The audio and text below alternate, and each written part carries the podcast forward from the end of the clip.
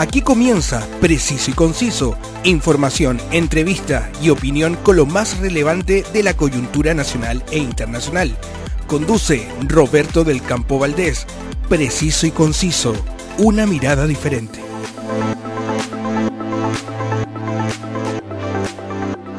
Muchas gracias a todos por darse el tiempo de escuchar este podcast que revisa los diferentes temas de la actualidad me encanta eh, estar con ustedes y gracias a todos por sus elogiosas palabras que siempre dedican a mi trabajo. Desde Santiago de Chile puedo llegar a todos ustedes gracias al alto auspicio de El Circo de Pastelito y Tachuela Chico, que están afanosamente trabajando para tener todo listo el 29 de junio. Vaya a disfrutar junto a su familia de un mágico y envolvente espectáculo en Mall Plaza Norte, en Huechuraba. Muy pronto, entradas a la venta.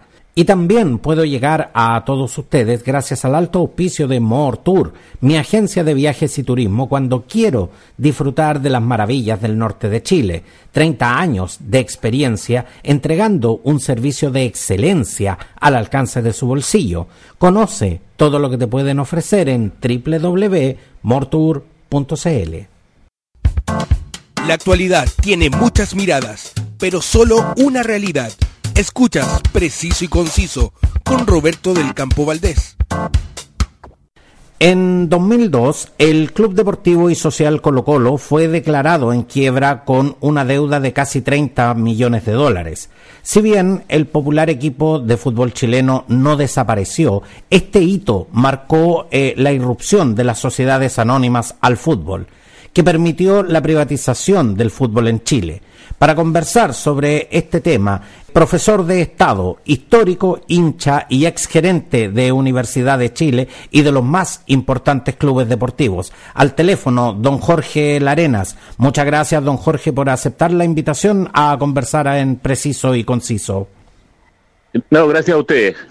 Don Jorge, dicen eh, que el fútbol es eh, eh, pasión de multitudes. Lo primero que quiero preguntarle es, ¿cómo es que un profesional ligado a la educación llegó a convertirse en un verdadero referente dirigencial del fútbol chileno? Mira, la historia es simple. La formación de jugadores requiere, ha requerido siempre, mejor dicho, de la docencia no, no se puede formar eh, eh, jugadores de fútbol si no hay docencia involucrada. Eh, la Universidad de Chile se caracterizó siempre desde sus desde sus momentos más gloriosos en términos de, de resultados, como fue la creación del Ballet Azul, donde sus referentes máximos en la formación de jugadores fueron siempre profesores. Y ahí está don Washington Urrutia, ahí está don Ulises Ramos, ahí está don eh, Carrasco, ahí está don, muchos de ellos ya no están con nosotros, ¿no? Don José Ruiz, que fue un referente, pero importantísimo en la formación de jugadores, eran todos profesores. Hoy día, paradojalmente, el fútbol parece que prescinde de ese tipo de profesionales. Yo, por el contrario, creo que hace mucha falta, porque eh, en la formación de jugadores tú no solamente formas, perdona la redundancia, no solamente formas futbolistas, como en el caso del fútbol profesional, sino que fundamentalmente formas personas. Y si integralmente tiene buenas personas, evidentemente tiene mejores futbolistas. Y por esa razón yo llego a la Universidad de Chile, llego a colaborar en la formación de jugadores cuando el club eh, pertenecía a la universidad, ¿no es cierto? En los albores de la creación de la Corfuch, que finalmente fue la entidad formada eh, al interior de la universidad para la administración del fútbol profesional fundamental y eh, lo que yo ya te decía, por la formación de jugadores que para la U siempre fue muy importante. Y es por esa razón, eh, don Jorge, que los jugadores se refieren a, a los preparadores deportivos y a los entrenadores como, como los profes. Esa es la razón.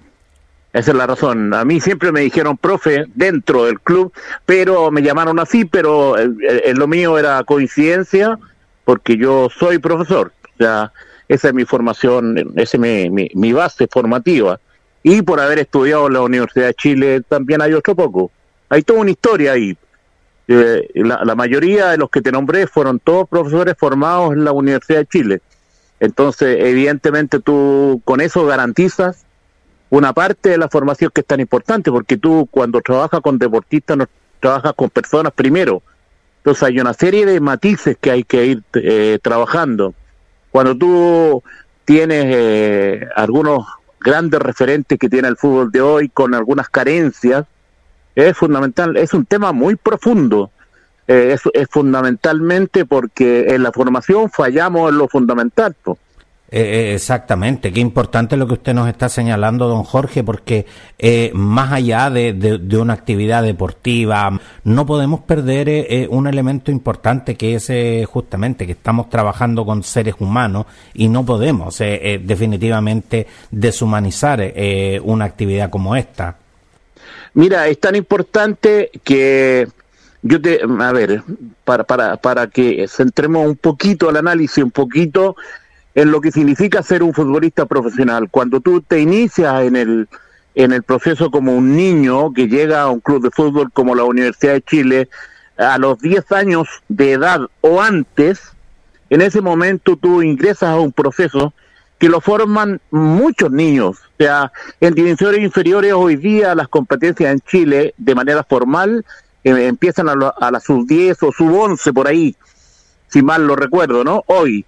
Entonces, es un chico de 10 años y, si tú consideras eh, que la, la última categoría es la de 19 años, la sub-19, la que está al borde de, ingresar al profesionalismo, tenemos ocho categorías con 25 jugadores por cada uno, más una serie de otros jugadores que quedan como lista de espera, tú te vas encontrando con un universo más o menos de 200 personas que ingresan año a año al proceso.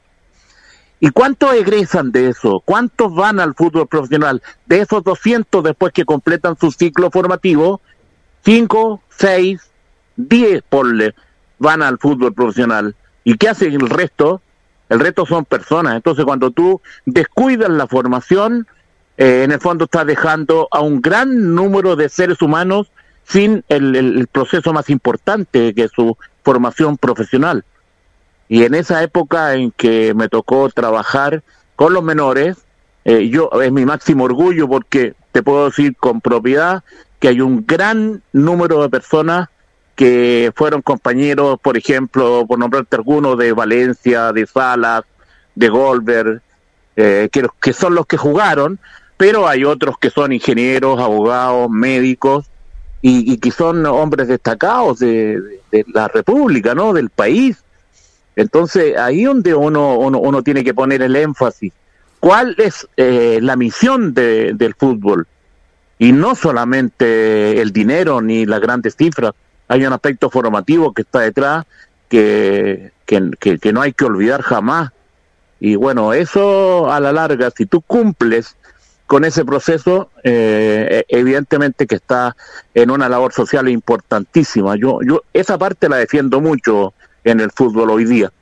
¿Y qué es eh, que le dice hoy eh, a esos jóvenes que, que, justamente que están en las divisiones inferiores, que están en, en la división cadete, que tienen eh, grandes aspiraciones y que tienen en sus referentes a, a, a grandes eh, deportistas de fama mundial? ¿Qué se les dice eh, a estos jóvenes que, que, van justamente tras esos sueños? El, el, fútbol, desgraciadamente, hay una parte del fútbol, la que, la que más se ve, ¿no es cierto? O, entre comillas, la que más vende, son las danzas de millones que, que, tú tienes al, al, frente, ¿no? Y tienen ejemplos en el mundo entero donde un chico juega dos partidos y ya hay un montón de personas partiendo por, por eh, para mi gusto, el mal llamado representante eh, partiendo por ahí, eh, eh, distorsionan un poco la realidad. Yo le diría a esos jóvenes que cumplan sus procesos, una vez que, primero que sean felices, después que sean buenos seres humanos, después que sean muy buenas personas y finalmente que sean un gran deportista. Si tú cumples los cuatro procesos, evidentemente que tienes mejor resultado en, en, la calidad de personas que, que van y, tienes menos problemas hay ejemplos que, que nosotros en Chile podríamos podríamos sacar a la palestra cuando eh, tú empiezas a, a, manejar imágenes que que son negativas para el resto de los jóvenes, por cierto, muchachos con mal comportamiento, muchachos que se van a Europa a los 16 años, se van de su club, se van a jugar en la tercera, cuarta, quinta división en algunos países que evidentemente que, que su fútbol es más desarrollado, pero pero siempre que vayan a los grandes clubes, ¿no? Y sin embargo se van y después nosotros los perdemos de vista porque no, no pasa nada con ellos, no completaron su proceso, van mal formados y yo les diría que tuvieran, eh, recogiendo tu pregunta, que tuvieran paciencia, que igual que un, que un profesional universitario cumpla sus procesos, queme todas las etapas, gaste todos los currículos formativos y una vez que, que ya cumpla con todo, eh, den el salto cuando estén más preparados para, para ir a un fútbol más desarrollado. Don Jorge, quiero hacerlo retroceder eh, en el tiempo. Usted trabajó codo a codo con, con, un histórico del Club Azul que fue el doctor René Orozco en el, en el triste momento para muchos hinchas de, eh, en que la U fue declarada en quiebra en 2006. En declaraciones de la época eh, se definió esta quiebra como mañosa y fraudulenta. ¿Concuerda hoy con esas declaraciones? Mira, no tengo, no, no tengo muchos detalles de la interna, de la interna dura, de, de, lo que sucedió en ese minuto, porque cuando yo salí de Universidad de Chile, salí eh, en una etapa que, si bien es cierto, era, era difícil, pero no, no, no se, no se avisoraba todavía eh, el tema de la quiebra, pensando que una quiebra en esta o en cualquier empresa, de fútbol o no, eh, siempre está presente cuando hay problemas financieros. Eh, se dice mucho que pudo ser fraudulenta esa y la de Colo Colo. Se dice mucho, se habla mucho.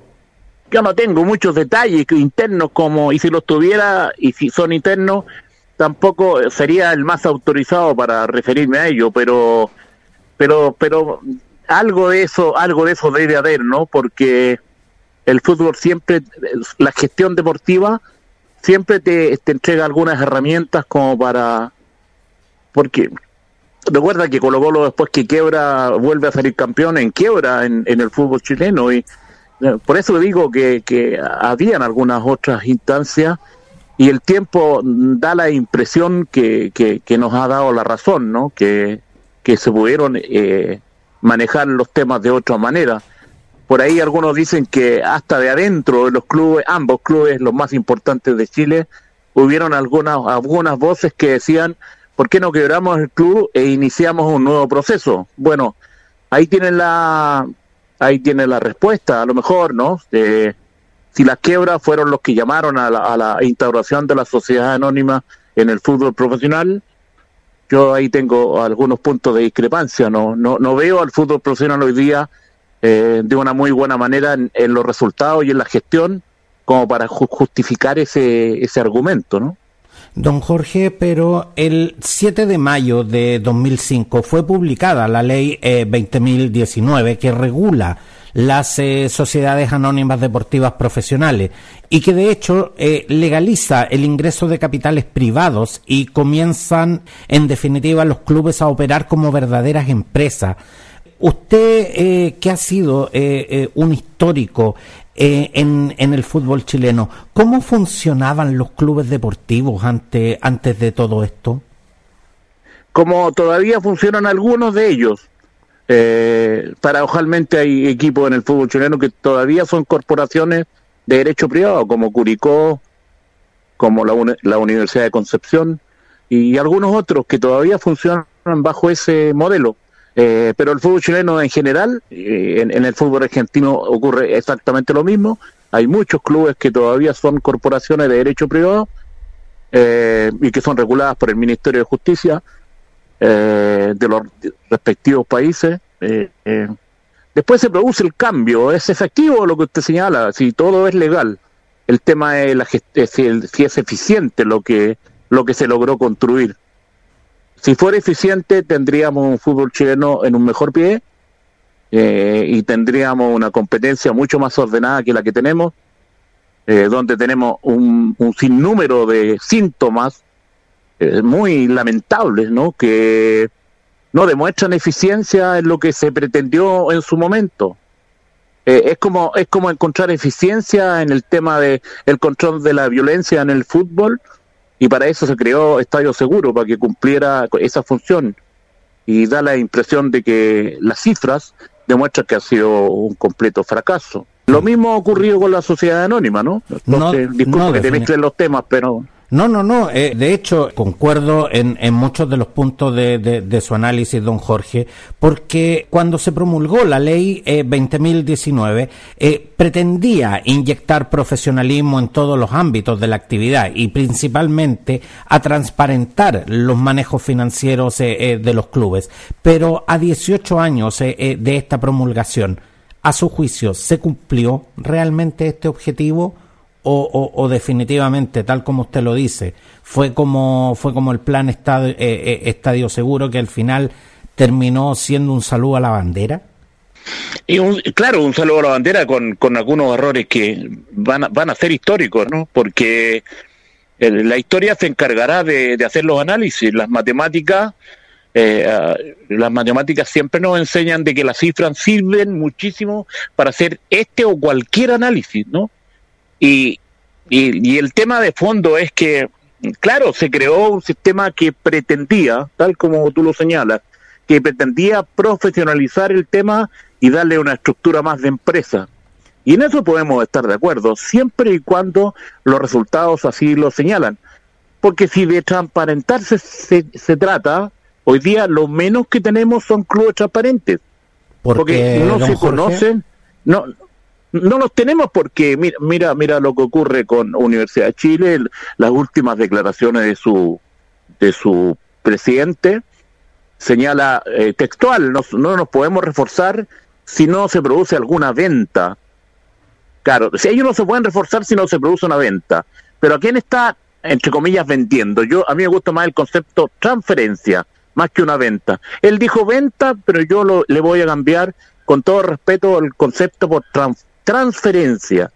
Si se produce una transferencia de un chico que tiene 17 años, que todavía no ha jugado tres partidos seguidos en el club, que no tiene la, condición de jugador titular, eh, que no sea consagrado ni en su club ni en la selección, ¿podrá existir esa transferencia o tenemos ahí un problemita para ir ganando tiempo? A ver si pudiéramos tener una transferencia para ver si pudiéramos reforzar el equipo.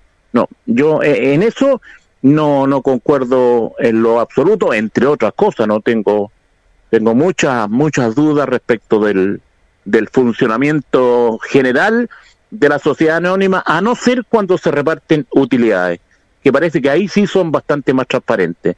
Pero en la administración del, de los clubes no han sido a mi juicio para nada transparentes estando llenos de dudas por por la conformación de los propietarios de los clubes que también la ley establecía que no podían ser dueños de dos o más clubes, y sin embargo hay, hay personas que sí lo son, que no podían los representantes de futbolistas tener negocios directos con los clubes y, la, y, y, los acontecimientos nos demuestran que sí lo son. Entonces, por ahí, por ahí tenemos las más fuertes eh, discrepancias con la instauración de la sociedad anónima que para mí no han sido una solución a los problemas para la cual fueron creados. Porque de hecho eh, usted ahora me señala, eh, eh, tengo mis aprensiones. La verdad es que usted ha tenido siempre esas aprensiones, porque usted declaró en, en, en esa época que tanto la quiebra de Colo Colo como la de la U fueron gatilladas para instalar este sistema de sociedades anónimas y deportivas, porque los grandes grupos económicos querían hacerse del control del fútbol. ¿Por qué el fútbol, don Jorge, genera un escenario digno de una serie de gángster? Eh, tiene tiene varias connotaciones el fútbol y todo lo que lo que eh, funciona en torno al fútbol también ha ocurrido un poco con con las transmisiones deportivas con, con los manejos de los derechos de imagen de, de los clubes profesionales las competencias nacionales e internacionales y, tantas otras cosas que han ido sucediendo con el tiempo, ¿no? Con la facilidad que se instala el, el concepto de, de, las casas de apuestas en el fútbol, incluso son auspiciantes de muchos de muchos clubes, no solo en Chile, sino que en el mundo entero. Y, y, por ahí, por ahí, ¿no es cierto? Hay voces que señalan de que son todas ilegales. No lo digo yo, lo dice la gente, ¿no? Lo, lo dice el, la, la, gente que está cerca del fútbol. Yo, gracias a Dios, ya no lo estoy pero pero así funciona esto, no, no ha sido transparente. Si, si tuviéramos un fútbol transparente podríamos hablar de los números y de las cifras que administran los clubes de fútbol con sus, sus sociedades anónimas. Pero no ha sido así. Don Jorge. No, ha sido así. Hoy día, la gente desconfía y ese es el problema de fondo que tiene. Don Jorge, pero el, el desaparecido eh, eh, referente del, del fútbol mundial, Diego Armando Maradona, dijo una vez, la pelota no se mancha. ¿La pelota hoy está manchada? Yo creo que sí. Mi pregunta es clara, don Jorge. Yo, yo creo que sí, yo creo que el, el fútbol está pasando un momento. El de Chile, eh, los resultados del manejo del fútbol chileno para mí deben ser los, los peores de los últimos 50 años. Eh, los torneos nos, han perdido jerarquía, se suspenden partidos porque ya no tenemos prácticamente eh, clásicos que, que se puedan jugar sin sin, sin que alguien tenga un reparo respecto a cómo se comporta la gente. Eh, ¿Por qué los clubes de fútbol hoy día no han sido capaces de controlar de mejor manera si tienen las herramientas legales para hacerlo? Esas son preguntas que no solamente la tengo yo, la tienen la gente. No, de, tiene una y, condición y de, verdad, y de verdad que nos hacemos, eh, mucha gente, eh, eh, don Jorge, nos, nos estamos haciendo esa pregunta, porque yo me recuerdo, yo, yo a la fecha tengo 50 años, y yo me recuerdo que cuando yo era, yo, yo tenía alrededor de 10, 12 años, yo podía ir con mi papá al estadio, eh, y, el, y el fútbol era un evento familiar, podíamos ir todos, eh, podía ir con mi mamá, con mis hermanas, y era un evento familiar. Hoy día la verdad es que ir al fútbol eh, eh resulta realmente eh, un panorama de alto riesgo, si lo, si lo pudiéramos denominar de esa manera. Entonces, y uno se hace de verdad la pregunta de, ¿esto no se puede o no se quiere controlar?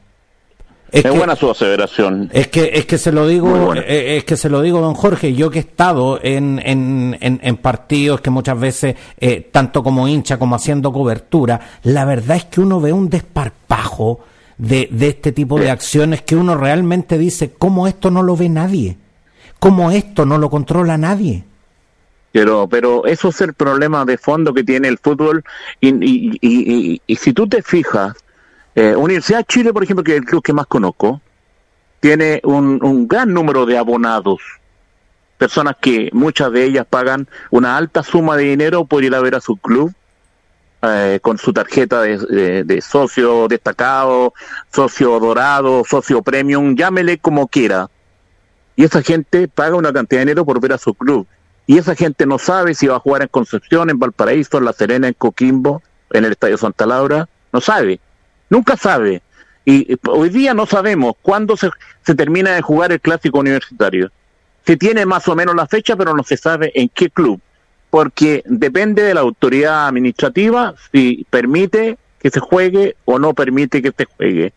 Entonces, si el, la instauración de la sociedad anónima con todas las con todas las, las atribuciones que tiene, con toda la organización que tiene, no puede resolver el problema de fondo que es de la mano con Estadio Seguro, que se creó un cuerpo legal para aquello, no han podido resolver el tema. Yo digo, ¿qué explicación le doy al abonado a quien le cobro una cantidad de dinero y no le estoy entregando el servicio? Entrando derechamente al terreno comercial.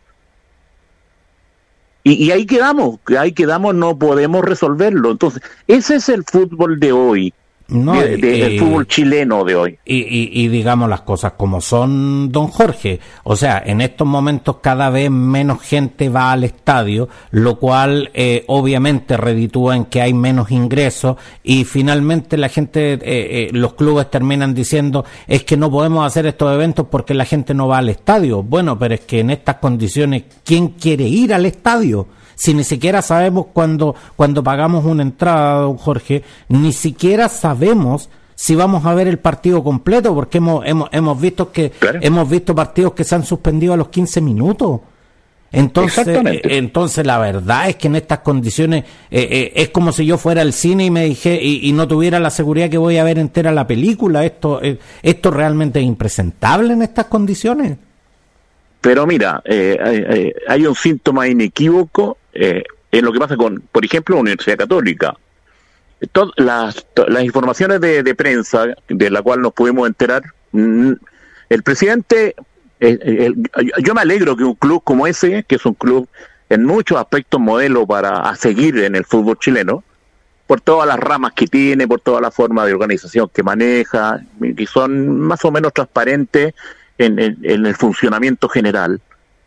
Pero eh, eh, por determinación de su director, te van a remodelar el estadio.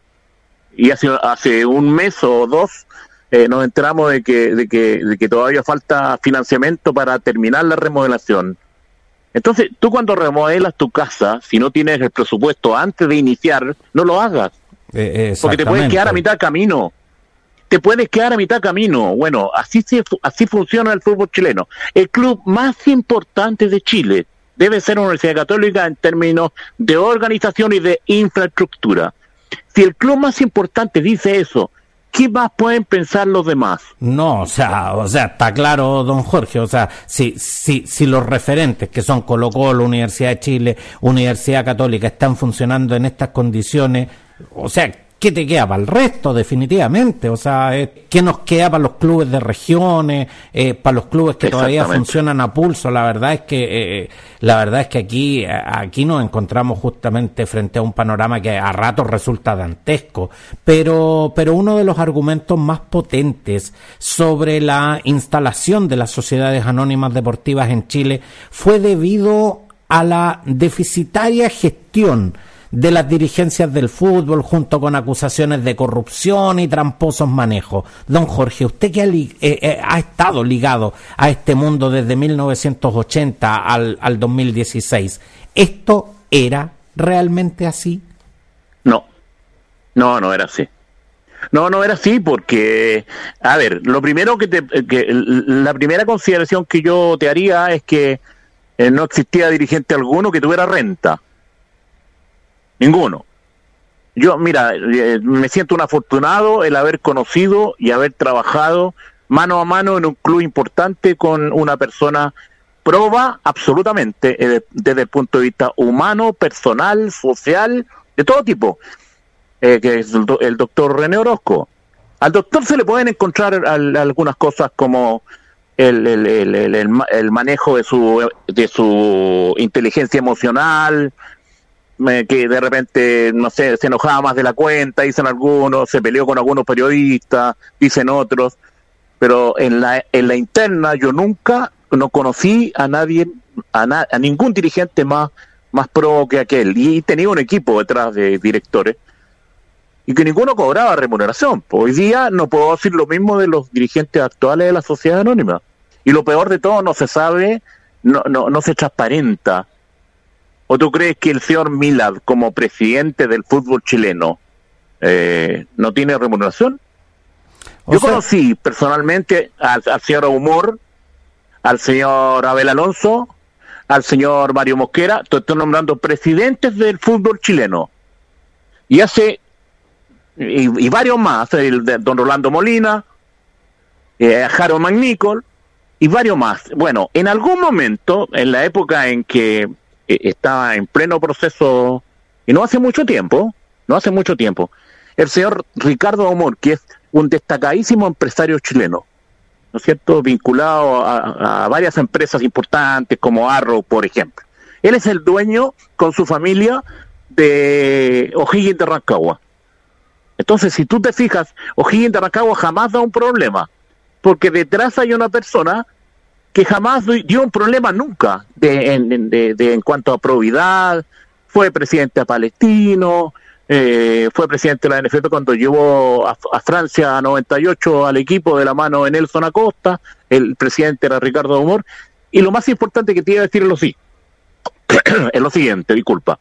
El señor Ricardo Humor declaró hace como tres o cuatro meses, a lo mejor un poco más, me disculpa, de que para ser eh, presidente de club en el fútbol chileno había, por favor, dijo, en, hizo la declaración, la puedes buscar y la vas a encontrar, a, a, los dueños de los clubes, por favor, alguien que le pida certificado de antecedentes.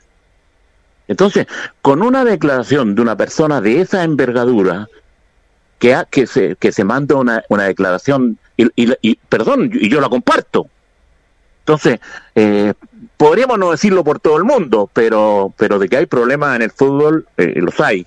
No, por el supuesto. número de, la, la, de representantes. No. Los representantes de futbolistas son dueños de muchos clubes. Entonces ahí no sirve la primera parte de nuestra conversación. Pues. A, a ellos no les interesa la formación. Ahí le, a ellos les interesa la venta rápida. Comprar barato y vender caro. Entre comillas. Y estamos hablando de personas. Cuando hablamos de comprar y vender, si estuviéramos hablando de camisas, te creo. Estamos hablando de personas.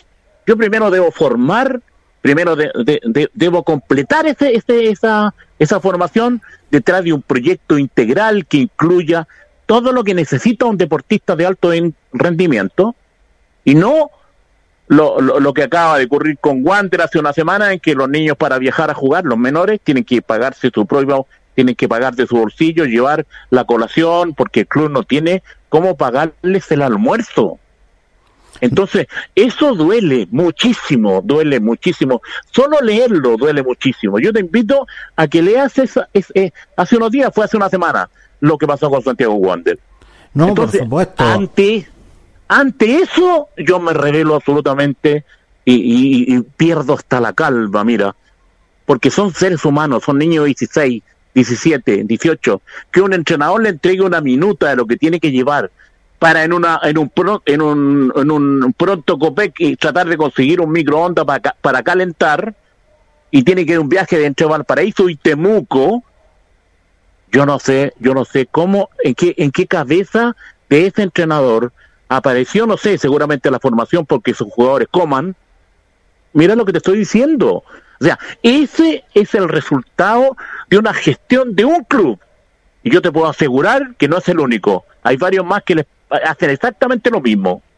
No, de, definitivamente, eh, eh, y, y, la verdad es que lo estamos, eh, lo estamos escuchando con mucha atención, don Jorge, porque nos hacemos parte también de, de esa emocionalidad de, de, de, su relato, porque la generalización, obviamente que es el más injusto de los juicios, hay casos que de verdad son, son absolutamente cuestionables dentro, dentro de la administración del fútbol chileno, pero también hay casos eh, donde literalmente los presidentes de clubes eh, han sacado adelante los clubes eh, sacando plata de sus propios negocios. Tal como usted lo dice, hay, hay, hay, aunque la gente no lo crea, hay todavía eh, muchos dirigentes deportivos que ni siquiera reciben sueldo pero además la diferencia que existe entre el trato de, de los clubes grandes, de, de, los, de los llamados clubes grandes, contra clubes como Santiago Wander, la verdad es que eh, eh, hay, hay, hay, cosas hay, y manejos que dejan bastante que desear en, en, una época como esta. Y por eso la verdad es que eh, queríamos tener esta conversación con usted, don Jorge, porque eh, en pos de la transparencia, para, para poder conocer todo lo que hay detrás de, de, de lo que es eh, el fútbol nacional, con, con lo bueno y con lo malo, digamos, pero, pero también para sí, entender, eh, para entender, evidente. digamos, cómo ha afectado la, la intervención de las sociedades anónimas deportivas en lo que es el, el desarrollo del fútbol. Y, y, y, y reitero, tal como usted nos acaba muy bien de señalar, no podemos perder nunca el foco humano de una actividad, sea cual sea sea una actividad empresarial o sea una actividad deportiva. Definitivamente estamos hablando, como muy bien dice don Jorge, de seres humanos. Eso es, pues desgraciadamente, desgraciadamente es así. Eh, yo ahora tengo la suerte de, de, vivir en un, en un lugar de, de, mucha tranquilidad, porque finalmente ya una vez que nos retiramos de la, de la actividad deportiva, nos vinimos a vivir a Puerto Varas, tengo cerca a Puerto Montt, eh, sufren mucho la gente de Puerto Montt, ellos no son una sociedad anónima muy formal, o sea, no, no, no, no, no, no han hecho esa parte que, que, han hecho otros clubes, o sea, no hay inversionistas, eh, eh, es, es, es como una sociedad anónima muy parecida a una corporación deportiva sin serlo, no, no sé cuál es su figura, pero ellos se esfuerzan, son de provincia, cumplen la ley, pero así es como les va, pues, eh, el hincha también quiere ganar. Eh, y, y, es difícil que ganen con, con esas carencias, pero, pero lo lindo es que existen escuelas de fútbol de Puerto Montt, existen escuelas de fútbol de, de la Universidad de Chile, de la Universidad Católica, de Colo Colo, existen en, la región. Y se ven muchos niños maravillosos que tienen muchísimas condiciones. Si el fútbol se organiza, crea centros de formación regionales donde evidentemente hay que usar una palabra, eh, antes de usar rentabilidad, yo digo hay que usar la, la palabra, el concepto inversión. Primero invierto y después veo si rento, pero primero invierto si las sociedades anónimas hicieran esto como, como, como, como una situación real de desarrollo deportivo, tienen que invertir. Y si invierten en regiones, hay jugadores para regalar. Porque el niño lo único que quiere es divertirse, pasarlo bien, jugar al fútbol, moverse, sacarlos un poco del PlayStation y llevarlos un poquito al terreno, lo siento, de, del esfuerzo físico, de ganarle a su compañero, de ganar, de ganar una carrera de 50 metros, o sea, es una cosa maravillosa, pero para ello las sociedades anónimas tienen que cambiar un poco su foco, su foco de interés. Es demasiado comercial el foco de interés y hay que hacerlo un poco más formativo. Definitivamente, y también cuando hablamos de que, de que tenemos que tener eh, una, una generación de recambio para poder seguir obteniendo los triunfos deportivos que, que, que hemos disfrutado todos los chilenos, definitivamente ahí también hay mucho talento del que se le puede echar mano, pero tal como usted lo dice, don Jorge, primero hay que invertir y después eh, rentar. Don Jorge Larenas, eh, quiero darle las gracias por venir a compartir su experiencia y ayudarnos a entender cómo funciona el fútbol más allá de lo que son eh, los 90 minutos en la cancha. Muchas gracias por estar hoy con nosotros, don Jorge. No, el agrado ha sido mío y le agradezco a usted la oportunidad. Que tengan buenas tardes.